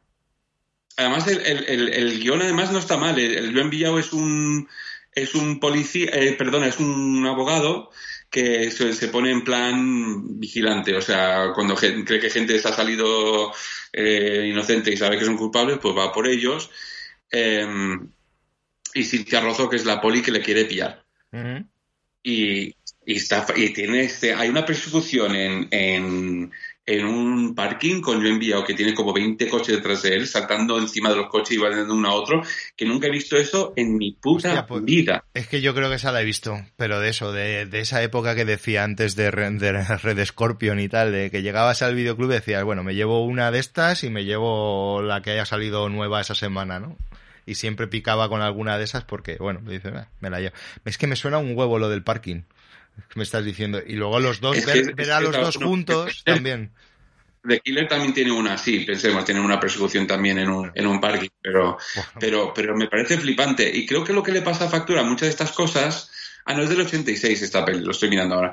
Lo que le pasa a Factura a esto y lo que quizás le pasa a Factura, por ejemplo, a Adolf Lundgren en, en concreto, que nunca tuvo una carrera ejemplar. Lo que pasa es que puntualmente tuvo alguna película grande como fueron Rocky 4, Masters of Universe y tal, que aunque no tuviera éxito en videoclub tuvo un exitazo. Eh, creo que le pasó factura que cuando él ya se lanzó realmente como estrella de las películas de Dolph Lundgren, eh, era la era de los kickboxers. Sí. Y él no es kickboxer. Eh, da patadas, pero no es lo mismo. Ha, sido campeón de karate y tal yo ya he leído tantas cosas de gente que es campeón de karate que, no sé si lo regalaban en el Juan Carlos I o algo. Pero... A lo mejor se podía comprar el máster, sí. Creo que sí. Eh, pero pero me, sabe mal porque también habiéndole conocido me parece un tío que me parecía un tío con mucho más carisma del que muestra en sus películas. Y es un tío que, que creo que mereció haber tenido una carrera, una carrera. Se llama más fuerte que la ley aquí la peli. Más fuerte que la Sí, sí, sí, es que me. Voy a, voy a mirar. Recuerdo mal. ¿Tienes el póster ahí? No. Vale, no, porque es el, no, digo que es lo típico. Si veo la carátula, te aseguro que. O sea, es acojonante lo que me pasa con este tipo de pelis muchas veces. Me acuerdo más de una carátula y saber si la he visto o no por la carátula que por la propia película. es acojonante. Pero porque también es verdad que hubo una época en la que casi todas las pelis de estas eran iguales, o prácticamente iguales. Entonces mm, ya seleccionar una u otra tiene que impactarte por algún motivo interesante. Probablemente, volviendo otra vez a Dark Angel, hubiera sido una película, hubiera pasado completa y absolutamente sin pena ni gloria si no hubiera tenido el, CD matador, el CD asesino. O sea, sin, sin el CD asesino, esa peli, te, te, aseguro que nadie se acuerda de ella. No. Es como la puta bola de fantasma. No, y el pincho este para sacarle la... Sí, o sea, tiene esas chorradas de diseño de producción que hacen que esa película se distinga de otra. Pero, por ejemplo, hablamos de la que yo creo que pudo, inspirar directamente a Dark Angel, que es Hidden, obviamente oculto, que ya hablamos de ella. No me acuerdo ni cuándo hablamos de ella, pero sé que hemos hablado de ella. en, la lista del cine del 87, ¿no? Sí. Pues, pues un poco que viene heredado de ese, de ese High Concept y de Alien Nation y de todas estas cosas, ¿no? Eh, pero, joder, me acuerdo más, o siempre me he acordado más de Dark Angel que de la trama en sí de Alien Nation. Habiendo tenido Alien Nation una serie de televisión también. ¿Por qué? Porque tenía algo que flipaba. Y en este caso era el diseño del malo, que era la polla. Y ya está. Que también era muy critters. Porque tampoco vamos a arriesgar, pero bueno. Ahí está. Se cogen un poco todo. Sí, bueno, pues está, está guay. Pues bueno, yo creo que lo vamos a ir dejando. Porque... Ah, si yo tenía un par más que había. Pues venga, venga, ya termina. Pues termina el repaso semanal. Muy rápidamente. Eh, una que he mencionado en Facebook, que además ha tenido mucha repercusión, de Hero, con Sam Elliott. esa, la esa, la tengo, esa la tengo pendiente desde, desde hace mucho, como la de Bigfoot pues, también. Es que este tío a pues mí me encanta y no, he podido ver ninguna de Si bien te digo que la de El hombre que mató a Hitler y luego a Bigfoot no, no tiene gran cosa, esta película prometiendo menos, ofrece mucho más. Además, tiene un gran reparto. Sí. O sea, está Kristen, eh, Kristen Ritter, está mm, eh, Catherine Ross, está con él y, y, Nick Offerman, que obviamente para mí siempre es un, un valor. Mi amado Ron Swanson. Con, con, o sin bigote. Sí, aquí está, aquí es con bigote. Ah, bien, bien. Entonces, eh, bien. Entonces un 23% mejor también está. Pero Sam Elliott está francamente sirviendo como puso. Duelo de bigotes, entonces, perdona. ¿Eh? Duelo de bigotes. No, gana Sam Elliott. Eh, como puse en Facebook, si bien Sam Elliott siempre es un actor que aunque haga mierdas, porque tiene cosas como Blue Jean Cop y Belleza Mortal como Whoopi Goldberg, que además desde al final dice, ¿quién se va a creer que Sam Elliott se va a morrear con Whoopi Goldberg? Pero bueno, Yo le tengo mucho cariño ahora en estos precisos momentos porque me siento, llevo ya tres semanas que soy igual que él en Roadhouse. Arrastrando mi pierna. Te estoy viendo ahora. Ah, vale. Te estoy viendo ahora mismo y no te creas. Con la rodilla hecha polvo. Pero es, un, actor que siempre. Eh, como puse, es un tío elegante, con porte. Y no digo elegante de David Niven, pero que es un tío. ¿Sabes? Con porte, tiene un aporte, de un porte y, una voz. Pero es que, pero es que en esta película el tío eh, hace el papelón de su vida y me parece un crimen que no haya tenido repercusión esta ¿No peli. le nominaron por esta peli? No, ¿No? que va. En, los Oscars no.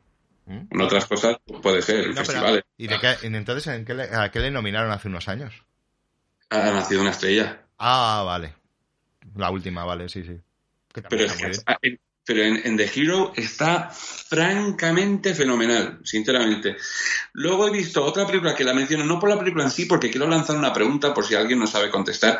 He visto un documental que se llama Friends of Mine, amigos míos, que, cubre dos chavales bastante superficiales eh, que, que van a un campamento para chicos con necesidades especiales.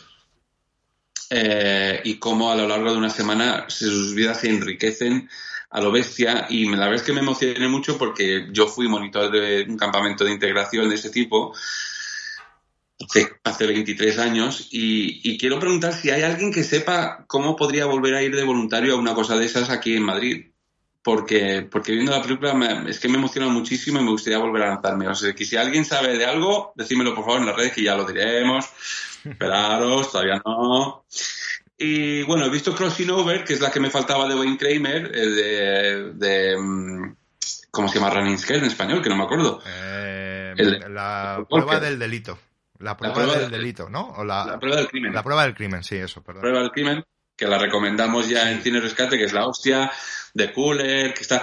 Crossing Over la llegaste a ver con Harrison Ford, Ray Liotta... No. Otra vez, repartazo, eh, Ashley Judd también está, Cliff Curtis y tal pero vaya mierda, Perry. Es como Crash. Es otro Crash. Ah, vale. De inmigración y de... Yo tengo que romper una lanza. A mí yo creo que Crash no es tan mala, ¿eh? Esta es peor. Vale, no, digo, no pero vamos, en esa lista de... Ya no sé si para que ganara el Oscar y todo eso, ya en su día lo hablamos cuando hablamos de los Oscars también, pero, pero joder, a mí no me parece, a mí me gusta Crash, o sea, es una tendría que volverla a ver, también es verdad, pues la vi en su día y, la vi varias veces y, me pareció que estaba francamente bien, pero también es verdad que a mí me gustan las pelis esas de reparto coral y de historias cruzadas, ya lo he dicho muchas veces. A lo mejor a ti te gusta Crossing Over. ¿Sí? Pues, ah, pues mm, si, es, si es un poco de vidas cruzadas y eso sí, porque las vidas cruzadas del alma me encanta, Magnolia me encanta, eh, de este pues, tipo de pues pelis. pues échate un vistazo a Crossing Over. Luego, para ir cerrando ya muy rápidamente, tres, Brian Banks eh, con Greg Kinnear. Eh, historia verdadera de un... me parece interesante para el episodio que acabamos de hacer de las películas jurídicas, porque es un juicio para un tío que ya está fuera de la cárcel. Entonces, básicamente es un tío que apuntaba para entrar a la NFL, es una historia verdadera, es acusado de una violación de la que es inocente, va a la cárcel y al salir eh, le ponen un chisme en, el tobillo, no se puede acercar a los parques, no se puede hacer... Entonces, claro, le, joden todo el sueño de, seguir su carrera de futbolista. Entonces, lo que intentan hacer es un juicio para exculparle, para demostrar que era inocente. Pero si en Estados Unidos no se puede juzgar a dos veces a la por el mismo crimen a la misma persona.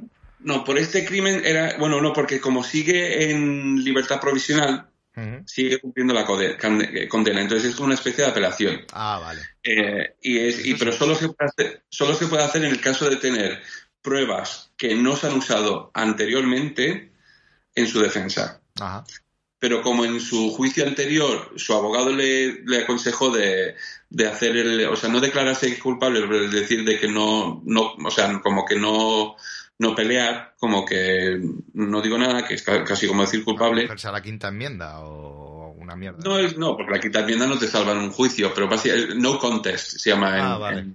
Sí, sí, sí sea, como que no me, no me enfrento. y, y, luego al final le pasa porque le dicen te van a dar una condena súper reducida que no se la dan, se tiene que joder. y entonces tiene un montón de problemas. Y es un poco como, me, hizo pensar en, Huracán Carter. O sea, está, está obviamente Gay no es el chaval, es el abogado. Vaya, me eh, imaginaba, digo. Mm.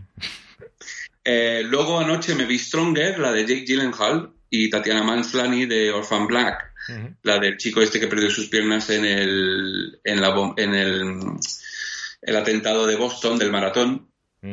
Eh, que me parece interesante porque estas películas siempre pintan al, al prota, al víctima, como de un héroe, como un pobre inocente, ¿no? Esto es bastante gilipollas. eh, Hay de todo.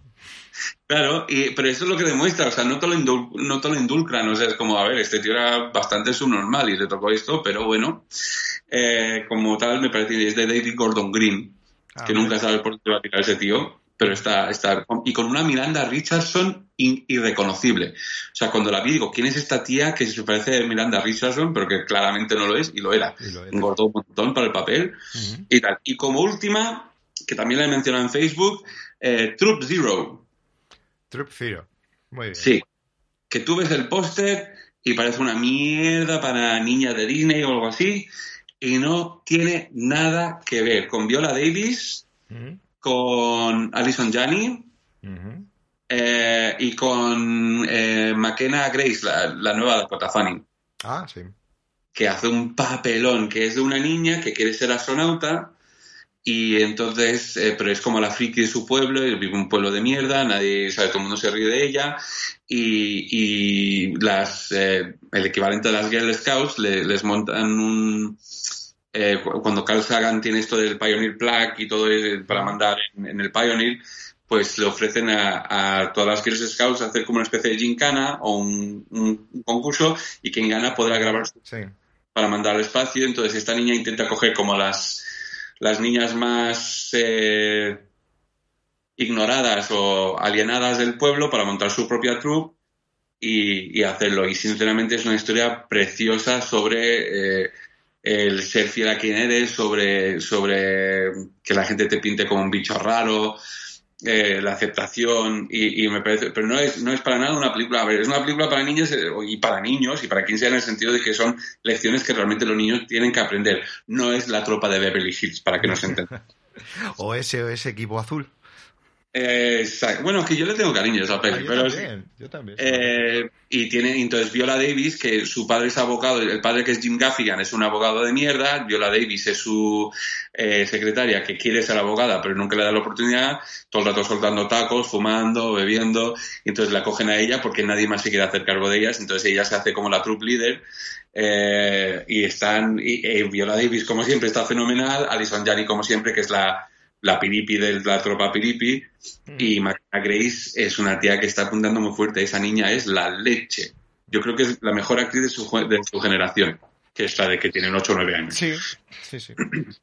Bueno, pues no sé, has visto mucho. La semana que viene vas a ver más. Y mucho que me he callado. Y mucho que, la cuarentena, amigos. ¿Ves lo que tiene, claro, la cuarentena en casa sin tener que estar teletrabajando, Golfo? Que es que ahí es donde, ¿Eh? está, ahí es donde está la diferencia que se hace un poquito más duro cuando tienes que estar tus ocho horitas aquí dando, dando el callo, con las limitaciones o dificultades que conlleva el tener que estar a veces teletrabajando y otras ventajas que tiene, como la que dices, de estar trabajando en bata. Por supuesto que eso nos convierte en unos Lebowskis, unos notas estupendos a los que trabajamos en casa con bata, que eso está muy bien. Pero bueno, seguiremos, seguiremos al pie del cañón durante el, tiempo que, que, dure esto. Hablamos, hablando de tiempo, ¿cuánto ha durado esto? Pues llevamos una horita y algo. Que parece que no, pero ya está bien, ya está bien. Para, para, nada. Esto es telepromoción para nosotros.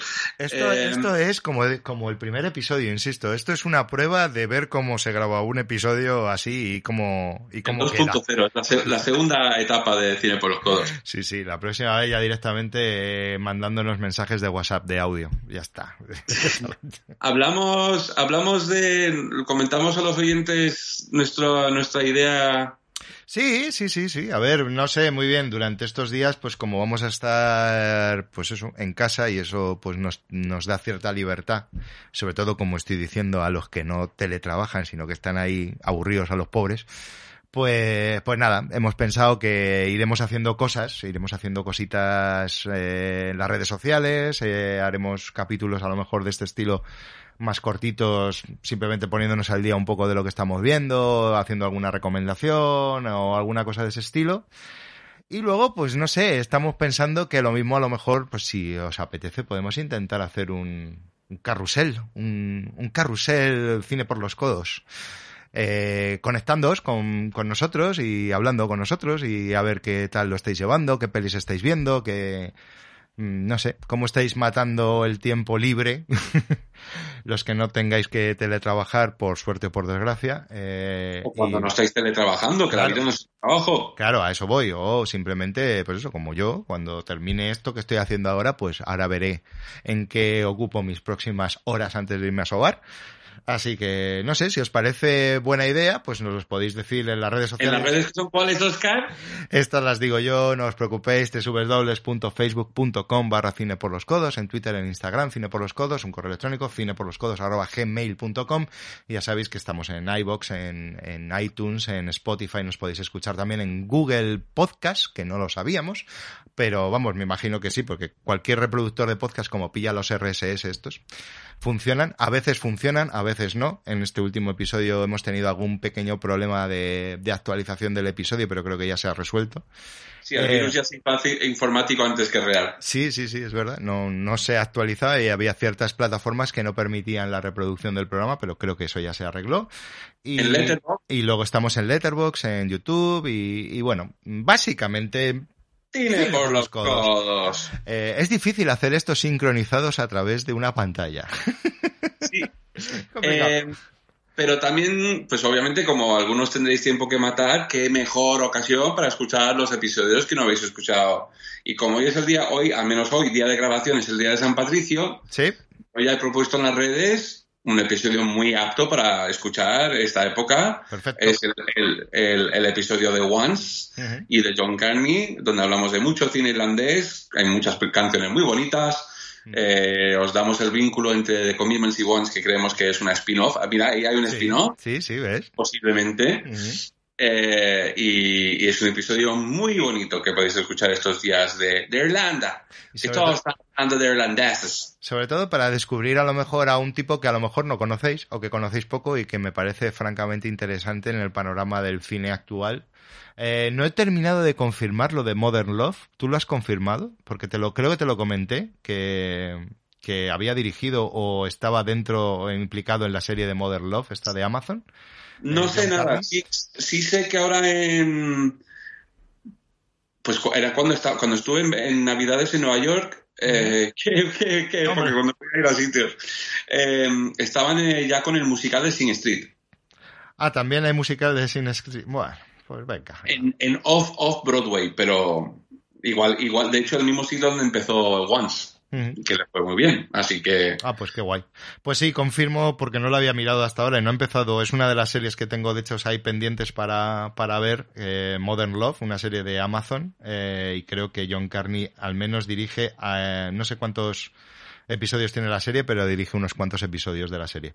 Obvio, Para pues los fans de John Carney, añadido. Que lo sabrá después de escuchar ese podcast. Uh -huh. Sí, porque es un tipo interesante y yo creo que... También hablamos mucho de Glenn Hansard, que lo conocerán más. Sí, sí, no, no claro, por supuesto. Y merecida. Y de Rufalo, y de Mark Rufalo, y de Kira Knightley, y de todos los actores que han aparecido en sus películas. O sea que. De estilo, de Adam Levine, pero no, no los lo tengas en cuenta. No, no lo tengas, eso no, no, lo tengas en cuenta, Andrés. Sobre todo los de Chile y Andrés. Así que nada, pues. Así que nada, deciros cosas si queréis con... montaros en nuestro carrusel. Carlos. Tenalmor, hola Carlos, ya, ya, dijo algo en comentarios hace poco que le gustaría interactuar con nosotros. No sé, no sé muy bien. Carlos. Eso no sé muy bien cómo, cómo lo podremos mmm, montar técnicamente, pero vamos, eh, es factible hacerlo y, y, a lo mejor pues eso, podemos hacerlo un día, una hora concreta, os vais conectando, nos vamos hablando y, y lo que surja. Simple, simplemente tener, no sé, una charla de cómo estamos pasando estos días chungos y, y, y, yo creo que una de las mejores maneras para pasarlo es precisamente eso, encontrar vínculos de algo que te gusta, que te encanta, que quieres con otras personas y compartirlo y disfrutarlo y vivirlo un poco juntos. La experiencia de ir al cine, como yo siempre he dicho, es mucho más gratificante cuando, cuando vas a un cine, cuando vas a una sala y disfrutas de esa experiencia con más gente, la conozcas o no, eso es independiente.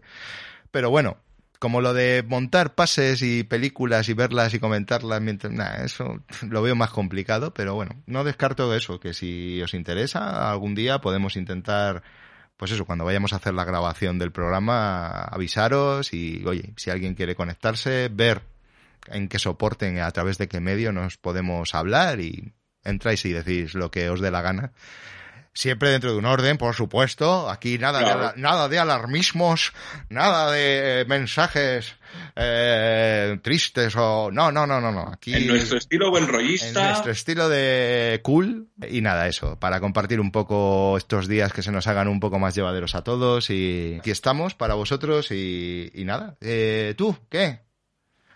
No, yo estaba, pensando también que si, que si Carlos apunta, que, se apunte también la, la Peque, que es la yo creo que es la podcaster más joven de España. Ah, sí, también, claro, sí, sí, por supuesto, no, no, ahí ya si se conecta ya que nos saluden todos, ¿no? Son una familia podcaster, ¿no?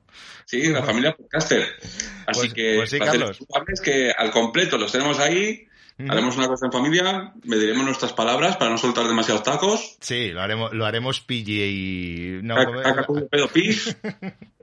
lo haremos para todos los públicos el, programa, cosa que va a ser difícil porque tenemos tú y yo ya un, una comunicación que eso... Tengo una huevada de putos tacos de mierda que nos sale por los cojones. Entonces en el de Tarantino no debería de, de aparecer, tendría que ser en el siguiente, ¿no? Por ejemplo, bueno, a ver, ¿qué es el siguiente? A Serbian Film, un análisis. Serbian Film, un análisis interno. Eh, pues chicos, ha sido un placer. Seguiremos en contacto, seguiremos haciendo cositas y haciendo ¿Podemos acabar con bailando sin salir de casa, de ole ole? Bailando sin salir de casa, de verdad. ¿No quieres acabar con Resistiré? Mejor que Resistiré es, tío. O con el himno de España. O sea, Marta Sánchez sí o sí. Eh, sí, Soldados del Amor, mejor. Sí, ya. es, mejor. No lo sé, ¿eh? me estás, me estás poniendo en un, en una tesitura chunga, pero la alternativa que tengo es perdido en mi habitación de Mecano, entonces tampoco estoy muy seguro de cuál. Pero no estamos perdidos, estamos aquí, estamos bailando. No, hombre, sí, bueno. Sí, porque se me ocurre otra de bailar, pero no, no queda bien con, o sea, está muy, muy, muy en la línea de lo que está pasando ahora mismo, pero esa mejor que no, esa ya la pusimos en nuestro... Bueno, si sois un poco masocas, podéis escuchar nuestro episodio de catástrofes, especial de catástrofes, que también hay unas cuantas ahí, aunque esas son más catástrofes... De hecho, descartamos los virus en ese programa. Sí. Fíjate.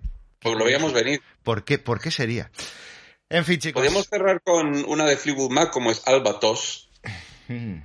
Albatos. Albatos. ¿Cuál? No sé. Ahora, ahora vemos con qué cerramos. No lo sé. Lo discutimos ya off the record y, nada, os emplazamos a que nos sigáis escuchando. Y, Lavaros las manos y quedaros en casa. Que os lavéis mucho las manos, que os quedéis en casa, que... Y nosotros no nos podemos enrollar más, que es aquí a la hora de grabación son las 8 menos 20 y pocos y a las 8 ya sabemos lo que hay que hacer, salir a aplaudir. Exacto, señores. Así y yo me tengo que disfrazar. Y tú te tienes que disfrazar, además, que tú estás los dos. Porque ayer salí de Chubaca. Hoy veremos a ver quién sale. El hombre es un artista en sí mismo. ¿Qué le vamos a hacer? Así que bueno, chicos, ha sido un placer. Yo soy Oscar. Yo soy Tony. Eh, con retardo. y esto ha sido Cine por los. ¡Todos! Pues sí que va retrasado, sí. hasta pronto. Cuidaos mucho. Hasta pronto. Chao. Chao, chao.